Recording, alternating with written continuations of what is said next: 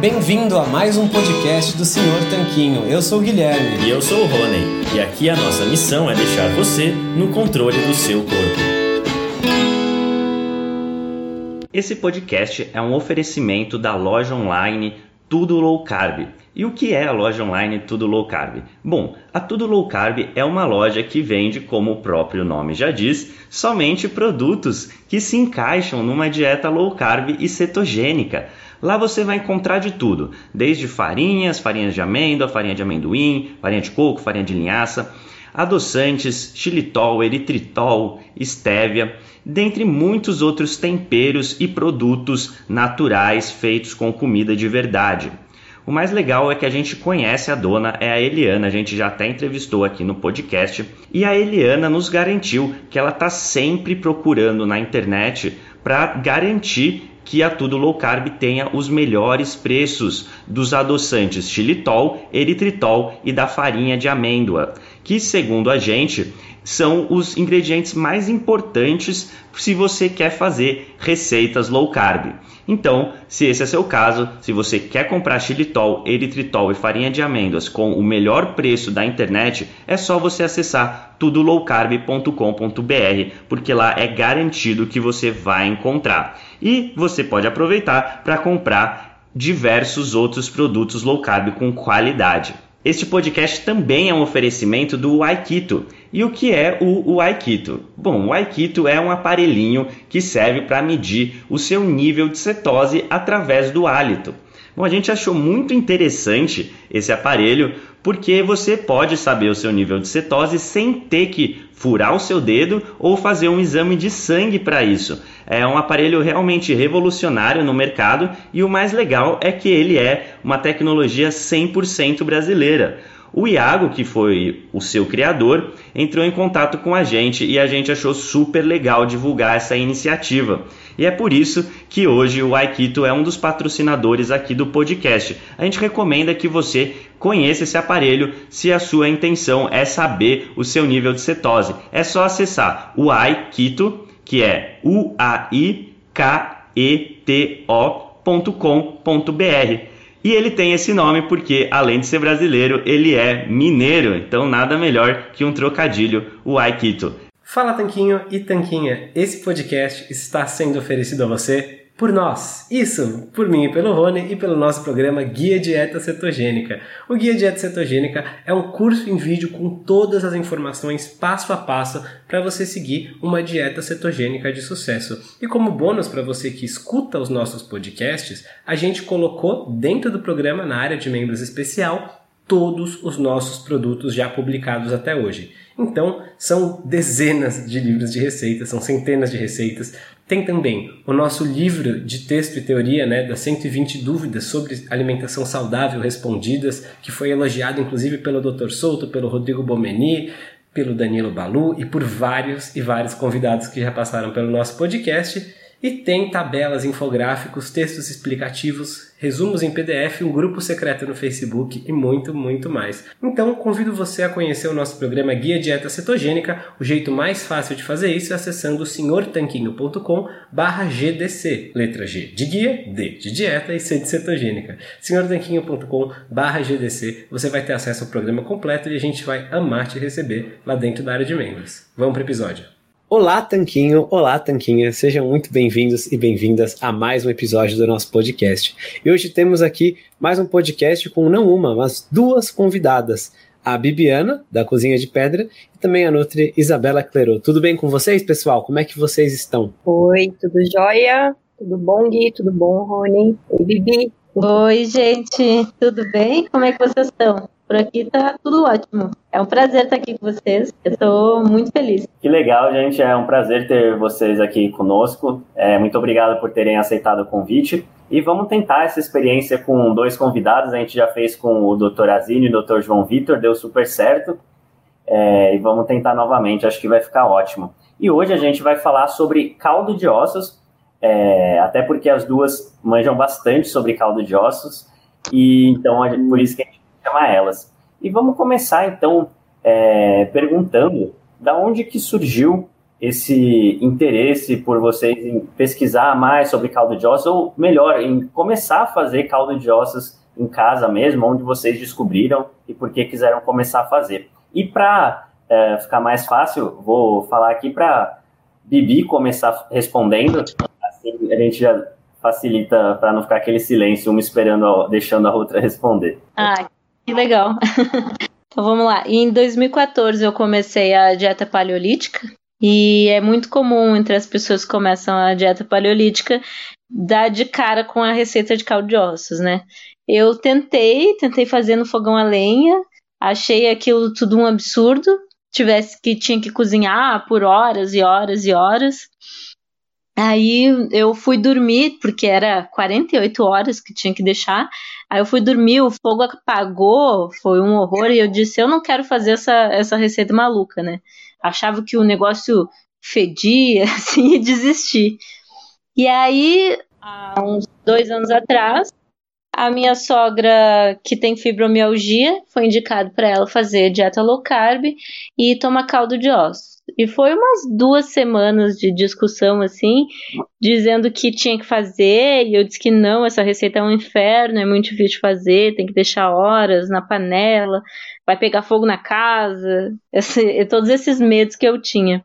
E foi através do site do Sr. Tanquinho, inclusive, que eu descobri que essa receita poderia ser feita na panela de pressão. E todas as minhas dúvidas se, com, se resolveram através do site do Sr. Tanquinho e do site do Mark Sisson. Aí, com, com essas referências, eu me convenci que era possível. Como eu tenho muito medo de panela de pressão, eu comprei uma panela de pressão elétrica, que, que hoje é um assunto que a gente conversa muito lá no perfil sobre essa panela e comecei a fazer, comecei a fazer dando errado, dando certo, dando errado e dando certo. E hoje a gente comecei o perfil especializado em janeiro desse ano, agora vai completar um ano, que a gente também tem uma empresa especializada em produção de caldo de ossos, a, a primeira empresa, né, do Brasil a se especializar. Enfim, tem sido um sucesso. e essa é a minha breve história com o caldo. Ok, então vou falar aqui como foi que eu comecei a tomar caldo de ossos. É, eu também tive meu primeiro contato com a dieta low carb, paleolítica, em 2015. É, e aí eu comecei a meio que enlouquecer com, com o tema e descobri que a gente estava sendo enganado há muitos anos e também é, nas minhas pesquisas, primeir, a primeira referência que vem quando a gente faz pesquisa sobre isso é o blog do senhor Tanquinho, então foi, foi muito referência para mim.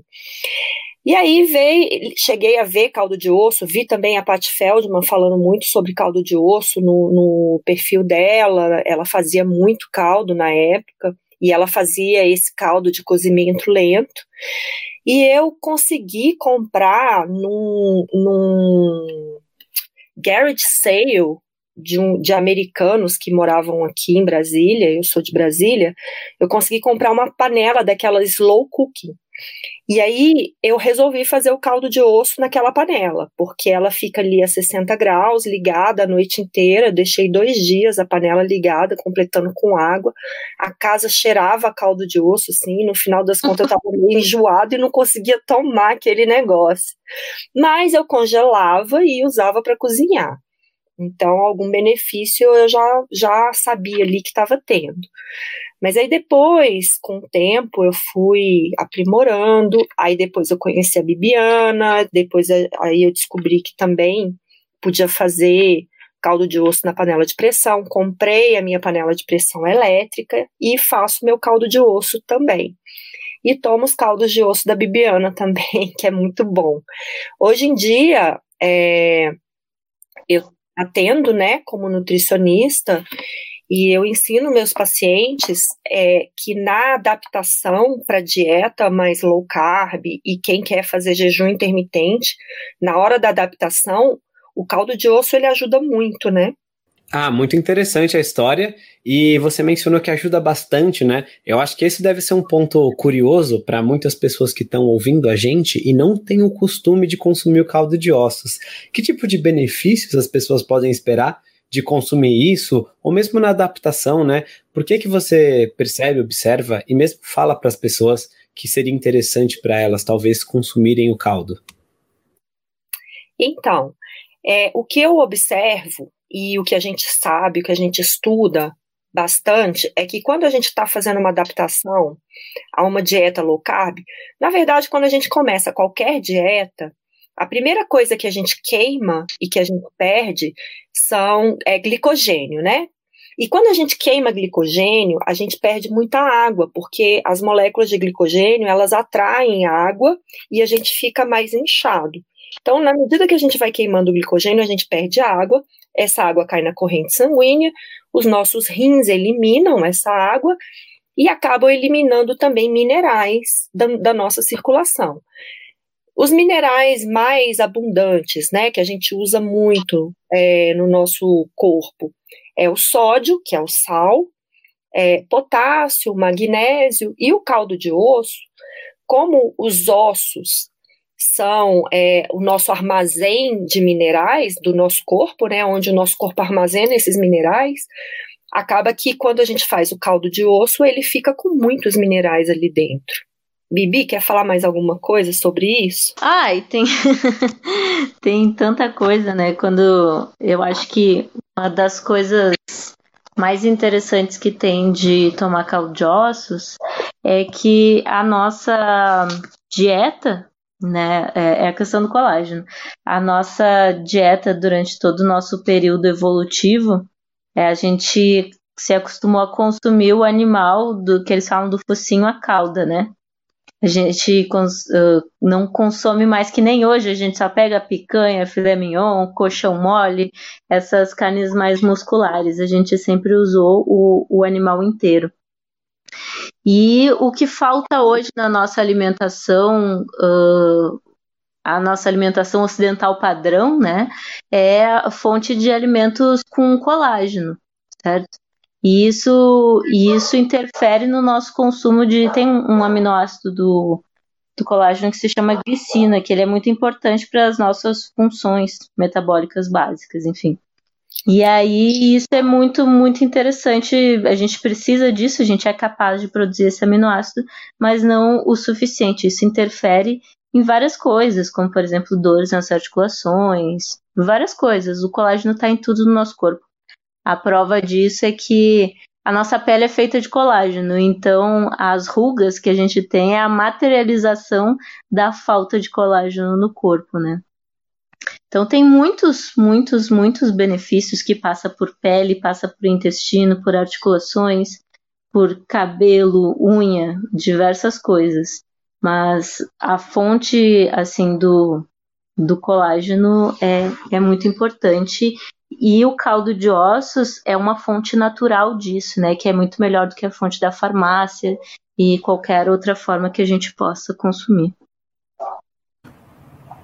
É incrível como o caldo de ossos tem realmente muitos benefícios bacanas, como vocês duas falaram, e acredito que é, a Isa, como nutricionista, e a Bibi, quando as pessoas chegam para perguntar para ela nas mídias sociais, por exemplo, é, ou quando vocês recomendam para as pessoas, às vezes pode parecer estranho num primeiro momento, né? Caldo de ossos. É, isso acontece também com a gente, comigo e com o Gui. As pessoas, que nem vocês falaram, ah, fica com, não gostam do cheiro, ou é, só de pensar na aparência de um monte de osso cozinhando já ficam meio pé atrás, assim. Então a gente queria saber quais são as reações mais comuns que vocês veem quando vocês recomendam para as pessoas e quais os argumentos que vocês usam para mostrar que não vale a pena tentar pelo menos uma primeira vez.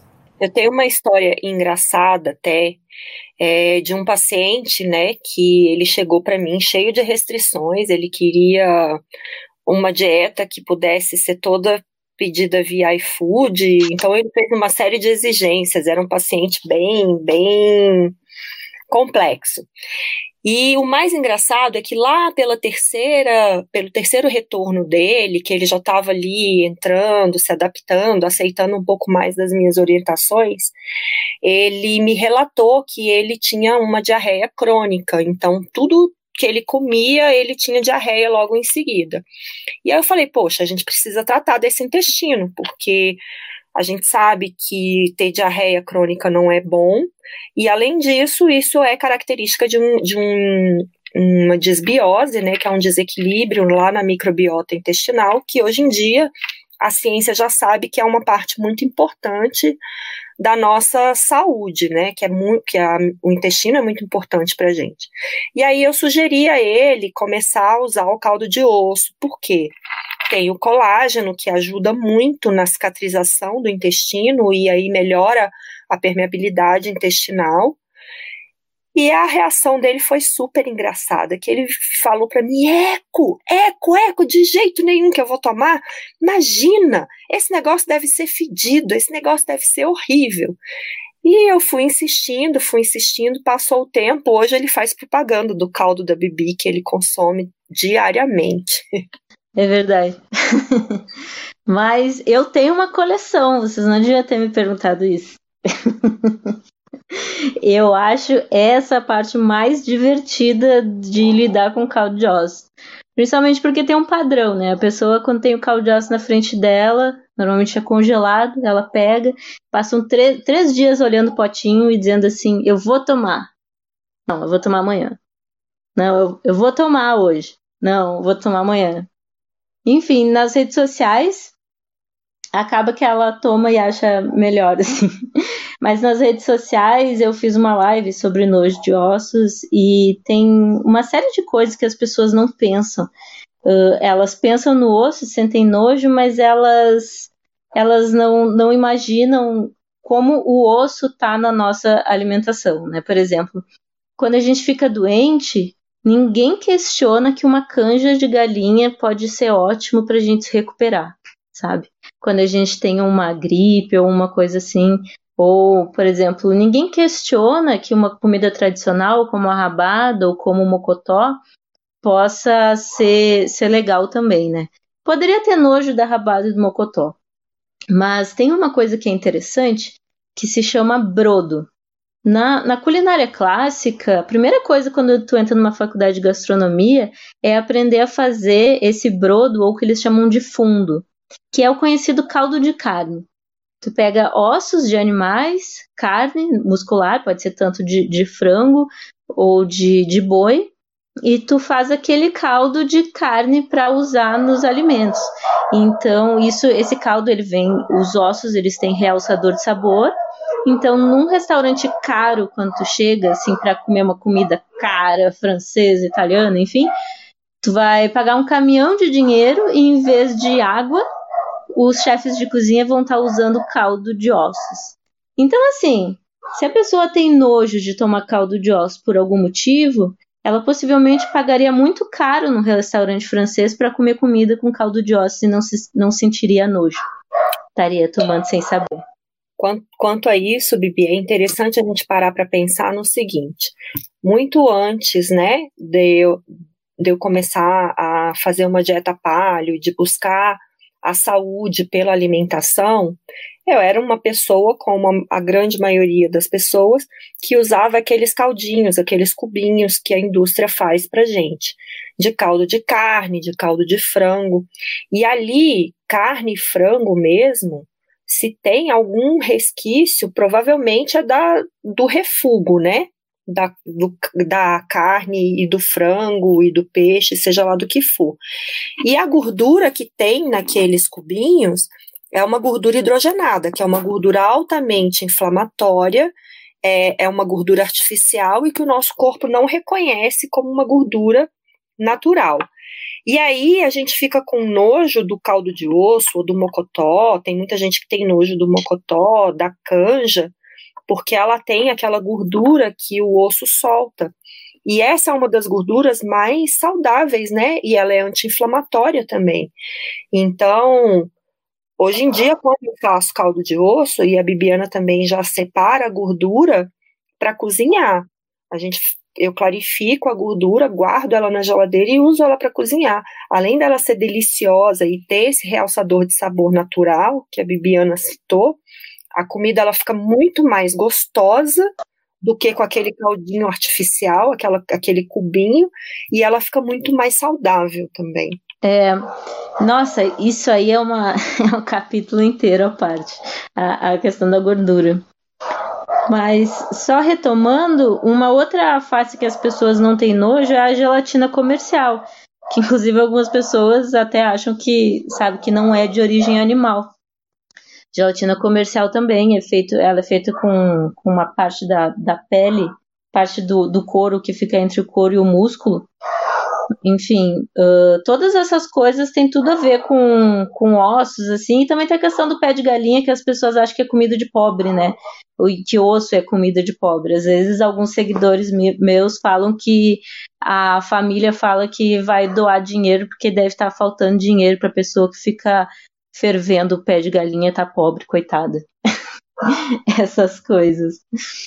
Mas quanto ao que tu comentou do tutano, né, é, é importante a gente, a gente falar. É, é tem um estudo que eu posso mandar para vocês sobre os nossos hábitos na era paleolítica, né? Talvez o ser humano não estivesse aqui, a gente não estivesse aqui gravando esse podcast, se não fosse o tutano. Eles fizeram, eles encontraram ossos da, daquela época uh, quebrados de uma forma específica. O que, que acontecia? A gente não é muito bom caçador, então a gente se alimenta de, de, se alimentava muito de carcaças, né? E quando a gente recolhia isso, a gente recolhia os ossos muito acompanhados com pele, porque fazia ele ter uma, uma duração maior, uma validade maior, que chegava a durar até três meses, a gente sair perambulando por aí, né? E na época de, de escassez, aqueles jejuns muito prolongados, que a gente já está metabolicamente adaptado, a gente quebrava esses ossos no meio e se alimentava dessa gordura desse tutano, que, como a Bela comentou, é a gordura mais nutritiva que tem no animal inteiro, né? Que, enfim, que inclusive protege, tem a questão da regulação da sensibilidade à insulina, protege, uma gordura que protege de diabetes, doenças cardiovasculares, obesidade, essas coisas assim. Então a gente está adaptado a consumir tutano desde a evolução inteira. Ah, incrível, gente, incrível, muito bacana tudo isso que vocês falaram. E a respeito da parte que a Bibi falou de o caldo de osso ser usado em vários restaurantes, queria perguntar em que tipo de receitas vocês já utilizaram o caldo de ossos, que muitas vezes, se bem inserido numa receita, né, num cozido às vezes, ou mesmo numa sobremesa, que eu sei que a Vivi já fez, muita gente não deve nem perceber que foi utilizado caldo de ossos na preparação, né? A, a é. é a rainha das receitas. Então, eu, eu vou até falar antes dela, porque a, a minha resposta é bem mais pobre do que a dela. Mas assim, no básico, eu comecei fazendo os caldos, né? Quando você faz uma sopa, cozinha legumes, cozinha uma carne, e eu usei, usava sempre ali o caldo de osso. E continuo usando até hoje, toda vez que eu preciso é, colocar mais caldo na minha comida, que eu quero que ela fique mais suculenta, eu uso o caldo de osso para isso. Para cozinhar legumes, para fazer sopas. É, aqui a gente gosta muito de fazer experimentos. Eu fiz um experimento outro dia, meu marido também cozinha muito bem, e a gente fez um experimento outro dia de fazer um daqueles. É, aquelas sopas tipo, tipo japonesas, aqueles. É, nossa, me falhou o nome agora. Mas a gente fez aquelas sopas tipo japonesas, com, com legumes, com ovos, com carnes e tal.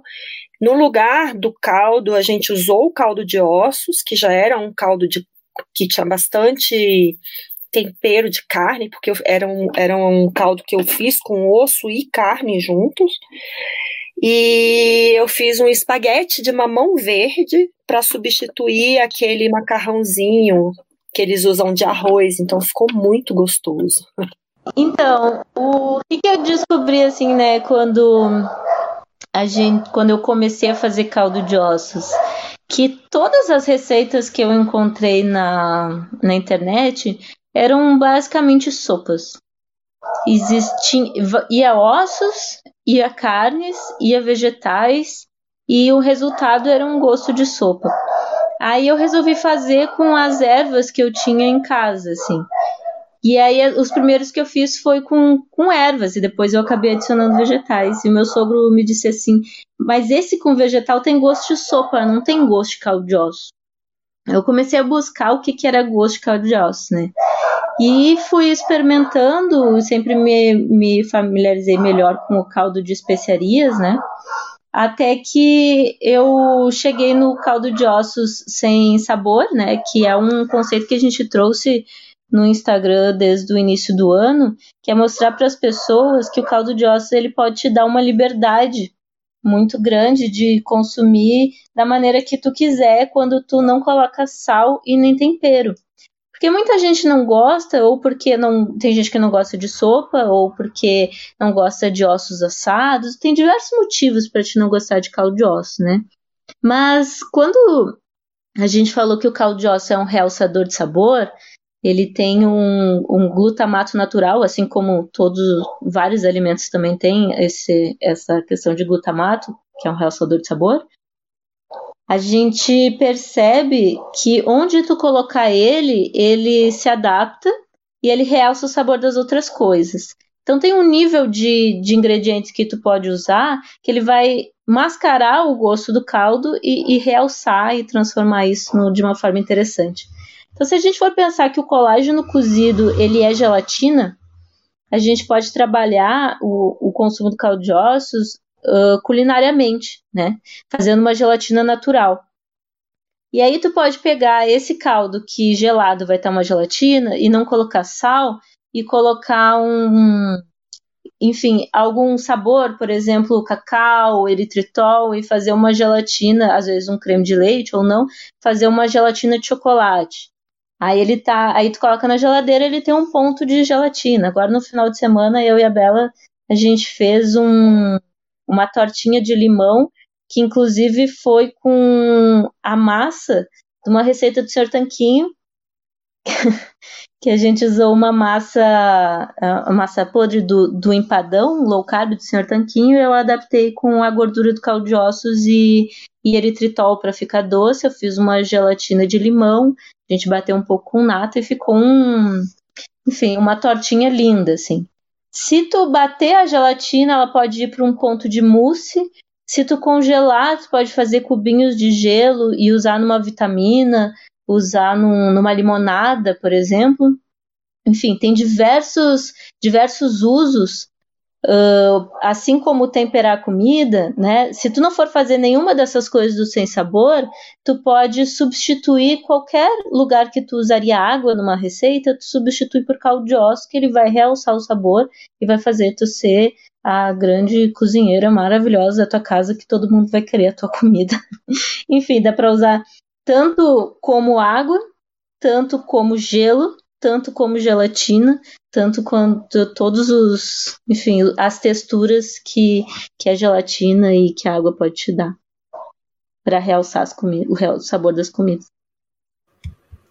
Perfeito, Bibi. Então a gente já viu aí várias possibilidades de uso, né, de receitas doces e salgadas e até mesmo em quais contextos que ele pode ser usado é, para substituir outros ingredientes ou para realçar sabor em outras preparações. E eu queria saber se para você que faz em grande volume, né, para vender o caldo de ossos, é diferente a modo de preparar que a pessoa que faz para consumir no dia a dia faz também, ou quando você faz para consumir em casa também, e se também tem alguma diferença no preparo quando você vai pensar em consumir caldo de ossos puro, por exemplo, que é o que eu costumo consumir, eu costumo tomar mais ele numa xícara, como se fosse um chazinho de noite. É, ou se você vai usar numa receita, ou se vai usar receita doce, salgada, se você tem algum tipo de preparação prévia, alguma outra estratégia na hora de produzir mesmo. É verdade. A gente fala, fala, fala de todas as possibilidades. Mas a mais comum e a mais legal de todas, que é a que eu uso também, é tomar numa xícara purinho ali, como se fosse um chazinho, um café. É realmente a melhor maneira de tomar. A maneira que eu faço é a seguinte: não existe diferença, tá? Eu acho que independente se ele é culinário, Uh, enfim, o caldo culinário ele pode ser feito em menos tempo, mas quando a gente fala em caldo de osso, a gente fala de um caldo terapêutico, né? Onde o tempo é a coisa mais importante para se fazer um caldo de, de osso de qualidade, com uma gelatina de qualidade. Então, eu sempre digo assim: quanto mais tempo, melhor. Então, se tu for fazer, por exemplo, na panela de pressão elétrica que não perde água, que é como eu faço aqui para venda, por uma questão de, de produção mesmo, que é melhor para produzir, né? Uh, eu deixo 8 horas na panela de pressão elétrica. Poderia deixar no mínimo 3, mas quanto mais tempo melhor, então eu gosto de fazer um, um colágeno mais de qualidade, né? E aí eu deixo 8 horas, mas isso não é uma regra, né? Eu sei que é muito difícil deixar 8 horas na panela de pressão de fogão, porque tem que abrir e completar a água. Então eu digo que é no mínimo dos mínimos 3 horas, né?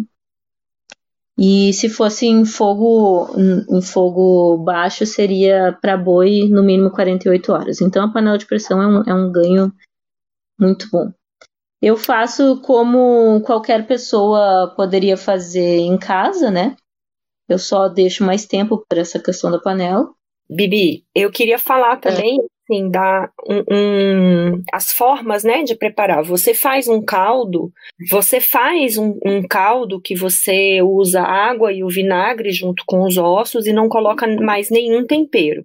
E aí você faz um caldo bem neutro que fica inclusive a coloração dele fica bem clara, bem neutra, e esse caldo dá para usar, como você falou, para fazer uma limonada, para fazer, para bater com um café e, e, um creme de leite, aí você faz um cappuccino. É, dá para fazer de várias formas, né? E tem, assim, o caldo temperado. Eu, por exemplo, quando eu acho um, uma carne que eu vejo que tá bonita, que tem ossos, como por exemplo, outro dia eu comprei uma rabada que tava, tava linda, e é uma carne que tem muitos ossos, muita, muita, é, muito colágeno nela, eu fiz ela bem temperada. E aí eu usei cebola, alho, até coloquei um copo de vinho, deixei evaporar e fiz um brodo mesmo, como você falou. Eu fiz aquele fundo com muito tempero e, e congelei também. E esse caldo eu faço como o Gui falou, eu, eu descongelo ele num, numa canequinha e ele vira um caldinho quentinho ali que eu posso tomar no final do dia e é bem gostoso para dormir depois de um caldo de osso por causa da lisina que vai ajudar na produção da melatonina e é, e eu também uso ele para cozinhar pratos salgados, para fazer fundo da sopa e tal. Mas o caldo sem sabor ou aquele caldo mais neutro de ervas que você também costuma fazer, que ele tem bem menos tempero, ele vai bem com quase tudo, né? Pra, de preparar assim receitas e, e para consumir o caldo. É, eu tenho o sem sabor, né? Que é, que é sem tempero, sem sal. Tenho de ervas frescas, eu pego as ervinhas da horta, Uh, deixo cozinhar só um pouquinho assim no caldo e bato no liquidificador para dar uma cor e uma realçada de sabor. Tenho de cúrcuma com gengibre, que é um ótimo termogênico. Eles funcionam muito bem para tomar puro e para colocar na comida, para temperar, né? E assim como, por exemplo, sem sabor, poderia fazer, eu não como risoto, mas tem gente que faz risoto e quer fazer uma receita que o caldo não interfira no sabor, né? Aí tu usa um sem sabor para para realçar o sabor das coisas que estão na comida e o caldo não interferir. Mas de modo geral, o que eu faço é do mesmo jeito que qualquer pessoa faria em casa, eu só faço num período maior de cozimento. Perfeito, gente. Aproveitando esse último ponto que você falou, era justamente sobre isso que eu queria perguntar. É, quanto tempo vocês deixam cozinhando é, qual o tipo de panela? Vocês já citaram panela de pressão, né? Mas daria para ser na panela normal?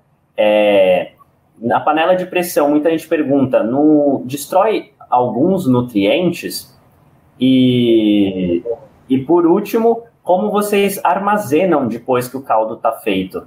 Acho que são dúvidas que a gente já viu surgir tanto no nosso vídeo quanto no nosso texto sobre caldo de ossos. Uh, assim, ele pode ser feito na, na panela de pressão comum, tá? Na panela, digo, na panela comum, não de pressão, que é o método tradicional de cozimento lento. Ficaria frango 48 horas e frango 24 horas e boi de 48 a 72 horas. ele pode ser feito na panela de pressão comum, aquela do fogão que solta vapor. Só que daí tu tem que conhecer bem a tua panela para saber de quanto em quanto tempo tu tem que abrir para completar a água, certo? E também pode ser feito e aí seria no mínimo duas horas para frango e no mínimo dos mínimos três horas para boi, mas eu sempre digo quanto se puder deixar mais, deixa mais. E na panela de pressão elétrica é uma questão muito exata, porque como ela não perde água, Aí tu vai ter que colocar um quilo de osso para um litro de água. E, e aí tu pode deixar quanto tempo quiser, não precisa abrir, não faz barulho, não perde vapor. São, são essas forma, as formas, sabe?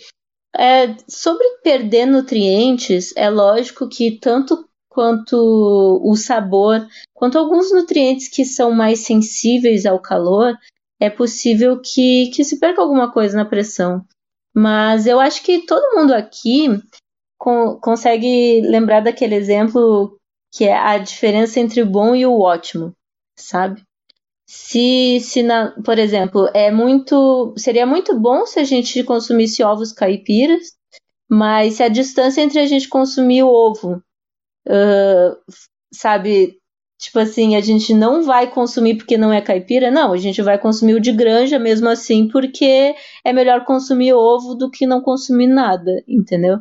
Então, é melhor a gente consumir caldo de osso na panela de pressão do que não consumir caldo de osso e não ter a fonte de, de glicina e de colágeno que o nosso corpo precisa para funcionar bem. Então, não tem tanta diferença na prática, sabe? É, é um tanto irrelevante mas pode sim se perder alguma coisa no calor e pode sim, de alguma forma, o sabor no cozimento lento ser um tanto mais refinado. Mas eu não levaria isso em consideração, porque deixar de tomar caldiós por isso é muito mais danoso do que, enfim, eu não, não vou dormir com o fogão ligado, então vai ser assim e pronto. Quando eu tiver uma indústria, eu com certeza vou mudar para o cozimento lento para poder oferecer uma, né, não uma coisa melhor, porque o, o, o caldo de alto panela de pressão ele não é ruim, de forma alguma. As pessoas têm muitos benefícios da mesma forma com ele. Mas ele é mais refinado, com certeza, em cozimento lento. É, uma, uma das grandes riquezas né, do caldo de ossos são os minerais e, e o colágeno, que é uma proteína. Os minerais, eles não se perdem com o cozimento a gente perde algumas vitaminas, que são as vitaminas hidrossolúveis, aquelas que, que se diluem em água e elas é, se perdem muito rápido nesse cozimento. Então, quando você faz um, um caldo de ossos em casa, por exemplo, que você coloca ali alho, cebola, é, você pode colocar cheiro verde, você pode colocar um, um alho poró, coisas assim que vão dar bastante sabor para sua comida. As vitaminas dessas verduras que você colocou ali, desses temperos, provavelmente elas vão se perder nesse cozimento prolongado. Mas, como a Bibiana falou, é, os benefícios que você tem absorvendo aquela, aquele colágeno, aquela é, glicina que está ali naquele caldo e, e os minerais que estão ali naquele caldo, eles são maiores do que a perda que você tem. E essas vitaminas e esses é, que se perdem no cozimento, você é capaz de, de adquirir de outros alimentos se você tem uma, uma dieta bem balanceada, uma dieta bem feita. Então, o caldo de ossos, ele vem para complementar essa dieta bem feita.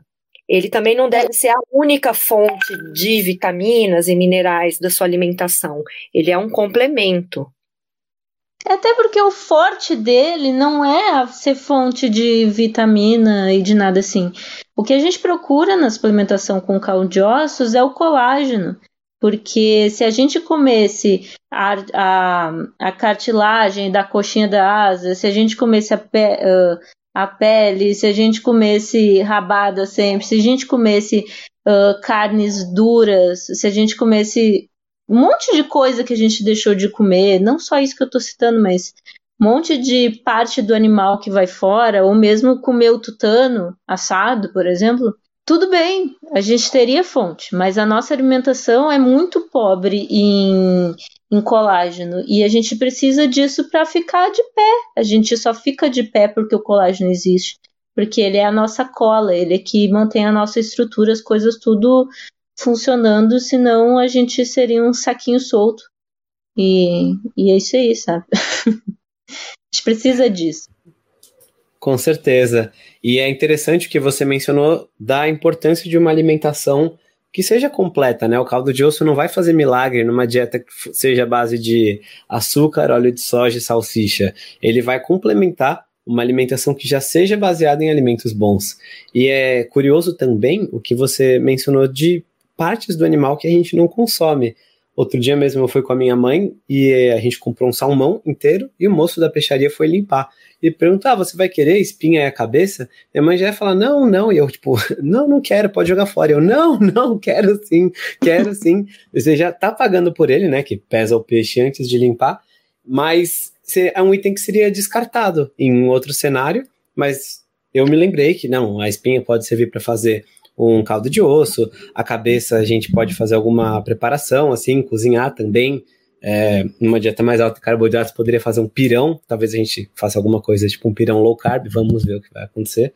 Mas é, tem como aproveitar nessas partes nobres do animal, cheias de, de nutrientes também. Muita gente ainda jogaria fora a pele do salmão, que também é super rica em ômega 3. Então, são, são partes, são coisas que a gente foi perdendo o costume de consumir e que as pessoas hoje em dia têm essa reação de ter nojo de comer fígado, de comer pé de galinha, de comer pele, mas essas coisas fazem parte do animal e é o que vocês falaram, né? No nosso passado evolutivo a gente não descartava essas coisas nutritivas.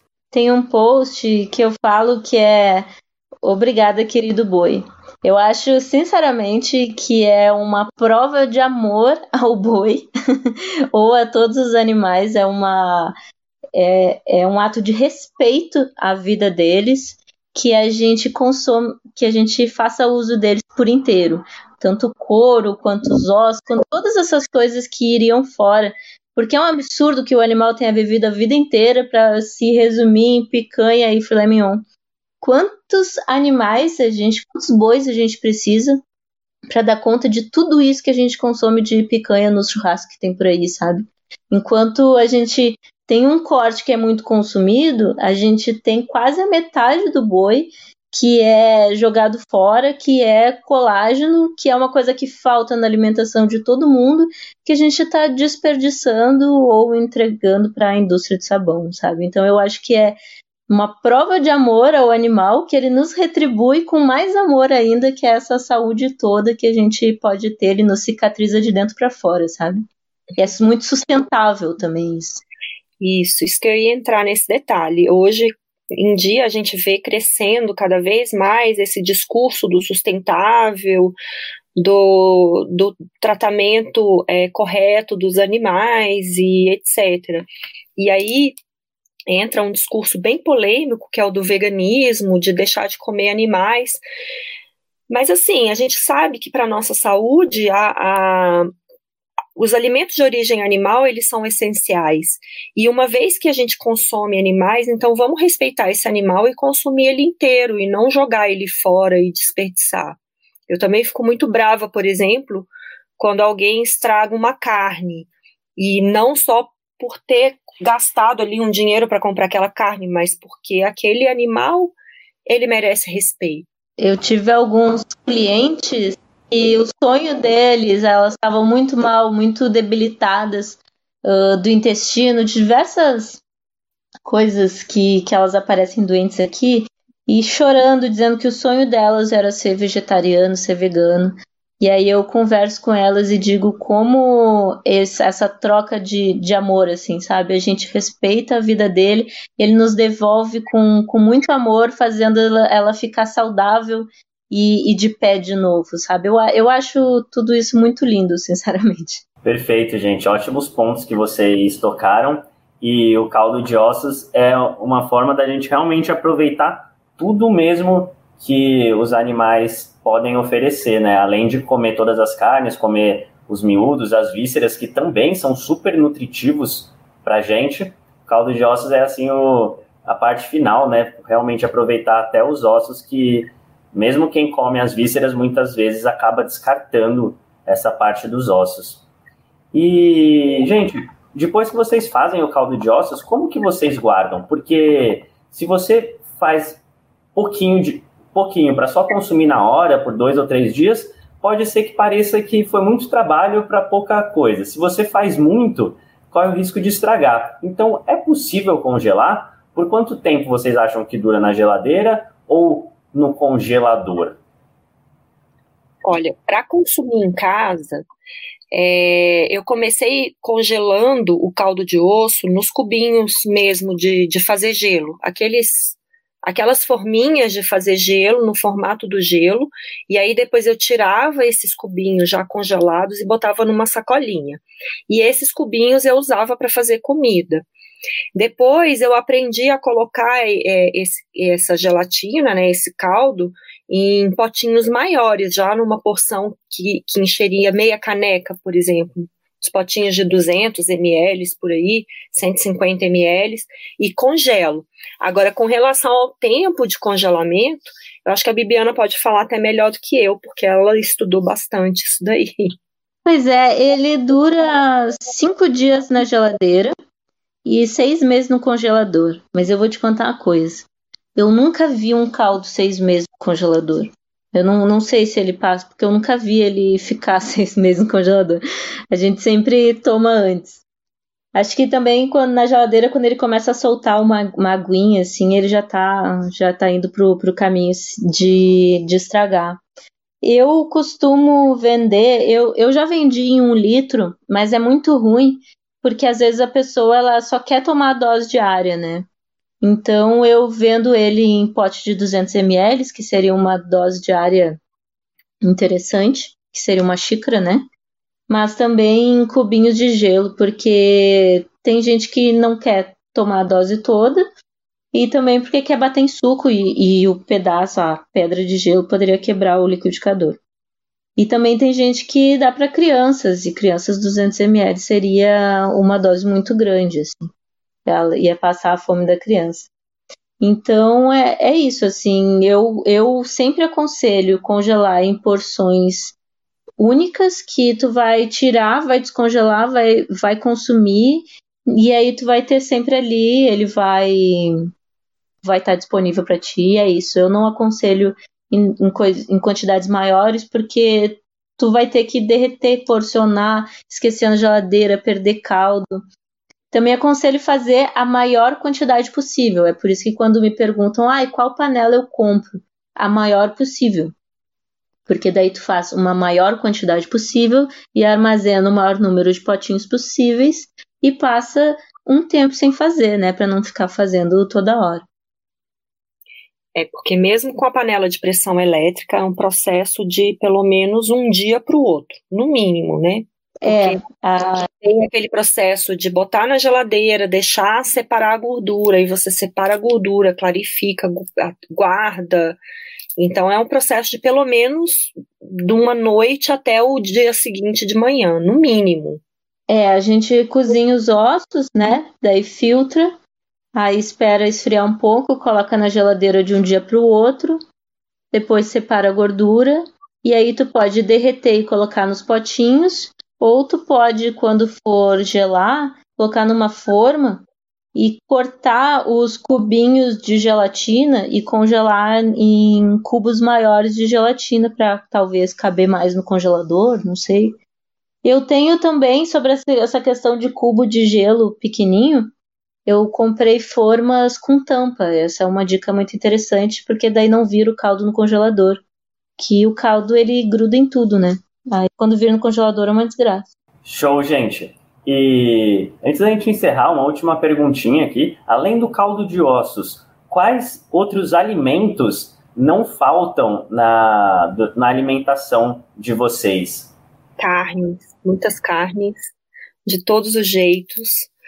É, aqui em casa a gente come muito hambúrguer caseiro, eu faço muita carne de porco. Meu marido é alemão, então tem o hábito de comer carne de porco. A gente come muita carne de porco. A carne de porco a gente aprendeu a fazer deixando a gordura, porque a carne fica muito mais macia e saborosa.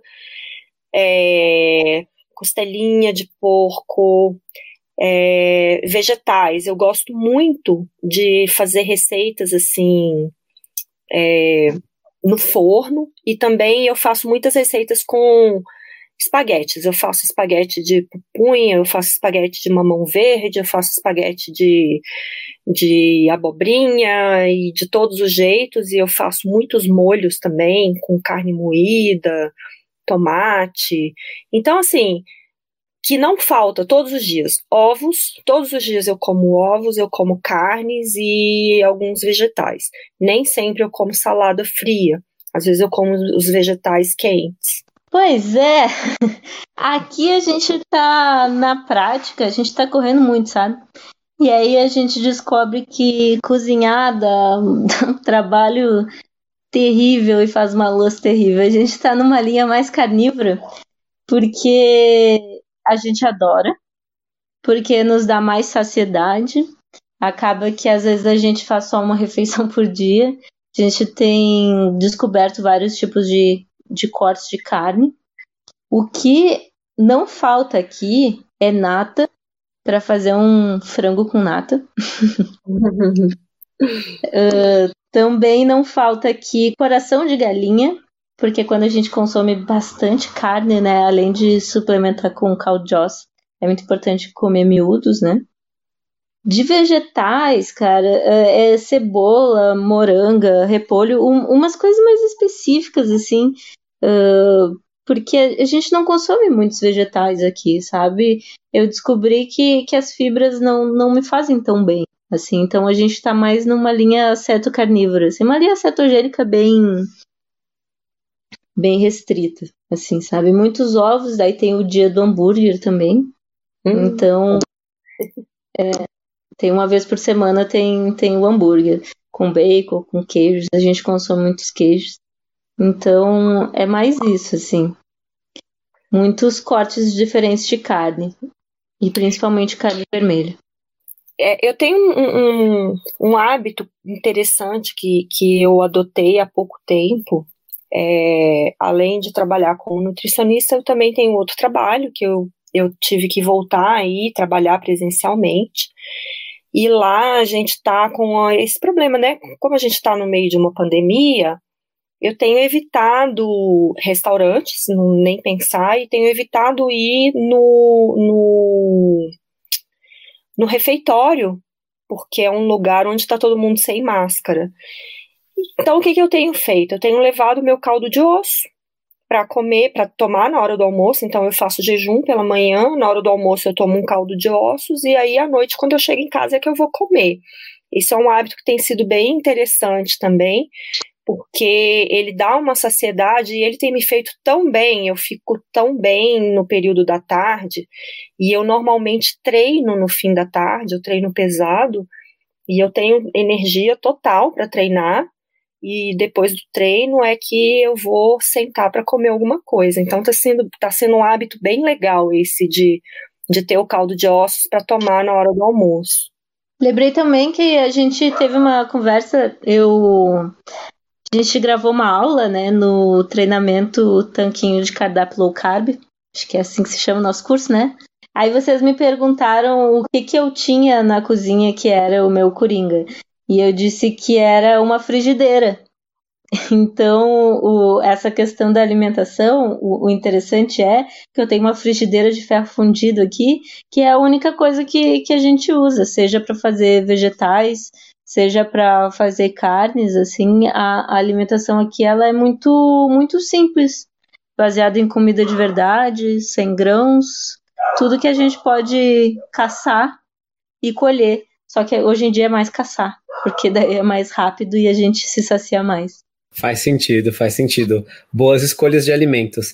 E pessoal, a gente gostou bastante do papo aqui e tenho certeza que quem está ouvindo a gente, que se interessou por caldo de ossos, talvez queira acompanhar o trabalho de vocês, queira saber mais sobre isso. Vocês falam também bastante de caldo de ossos nas mídias sociais. Então passa para o pessoal onde que eles podem saber mais sobre vocês, se aprofundar no assunto e acompanhar seus movimentos, suas novas receitas com caldo de osso e muito, muito mais. Bom, eu vou começar falando. Eu tenho é, no Instagram o meu perfil pessoal, e eu também faço bastante posts sobre é, minhas duas manias, que são atividade física e alimentação. Eu faço muito, muitos posts sobre isso.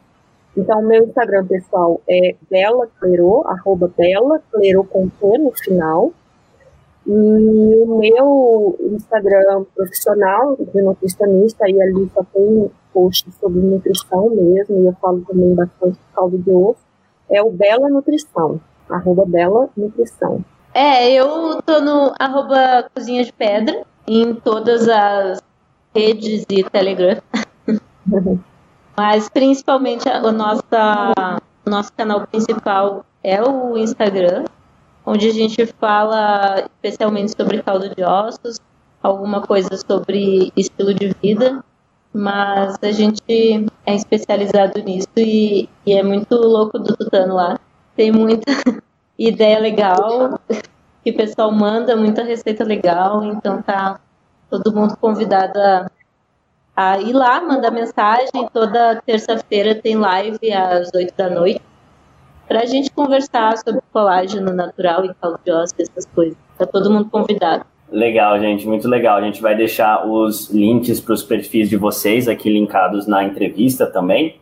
E incrível como um assunto como caldo de ossos, que parecia que nem renderia tanto assim no começo, já estamos aí com uns 50 minutos de conversa. Então, é, a gente percebe que com um especialista que nem vocês, o assunto vai rendendo, vai fluindo, e a gente falou de um monte de coisa bacana a respeito dessa bebida, desse alimento tão nutritivo para a nossa saúde.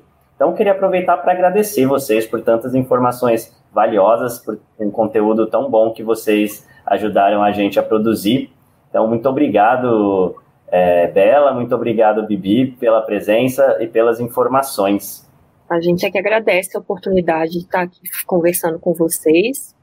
É, é engraçado porque, para quem entrou nesse mundo palio e tinha senhor Tanquinho como um, um ídolo, assim, a gente está aqui batendo esse papo, é muito legal, é muito mesmo. Ah, eu queria agradecer, eu sou suspeita, né?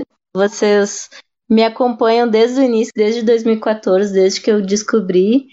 Vocês me acompanham sempre para tirar todas as minhas dúvidas, para me levar nesse mundo low carb pela mão aí. E hoje em dia ter vocês como parceiro e como amigos é uma das coisas que mais me envaidece.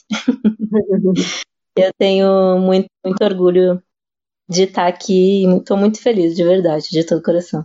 Muito obrigada.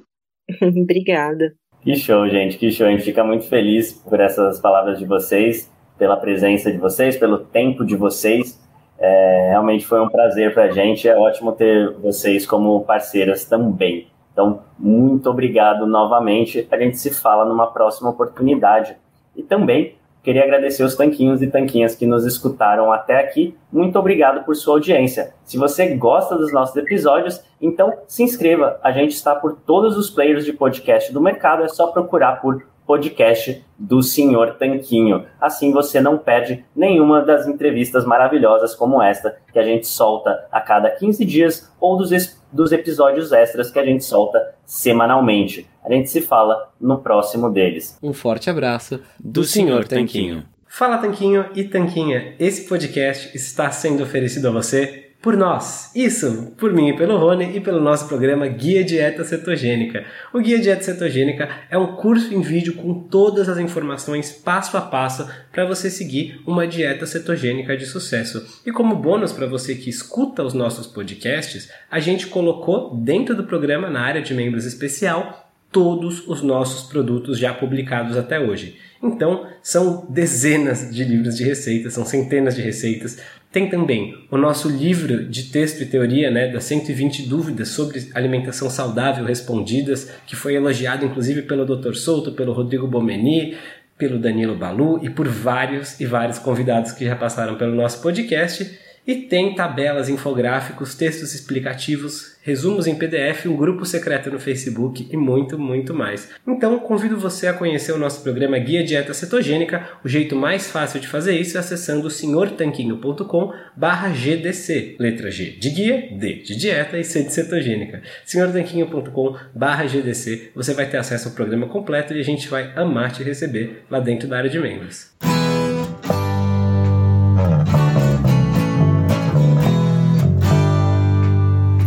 Você acabou de ouvir mais um episódio do podcast do Senhor Tanquinho. Não deixe de se inscrever para não perder nenhum episódio com os maiores especialistas para a sua saúde.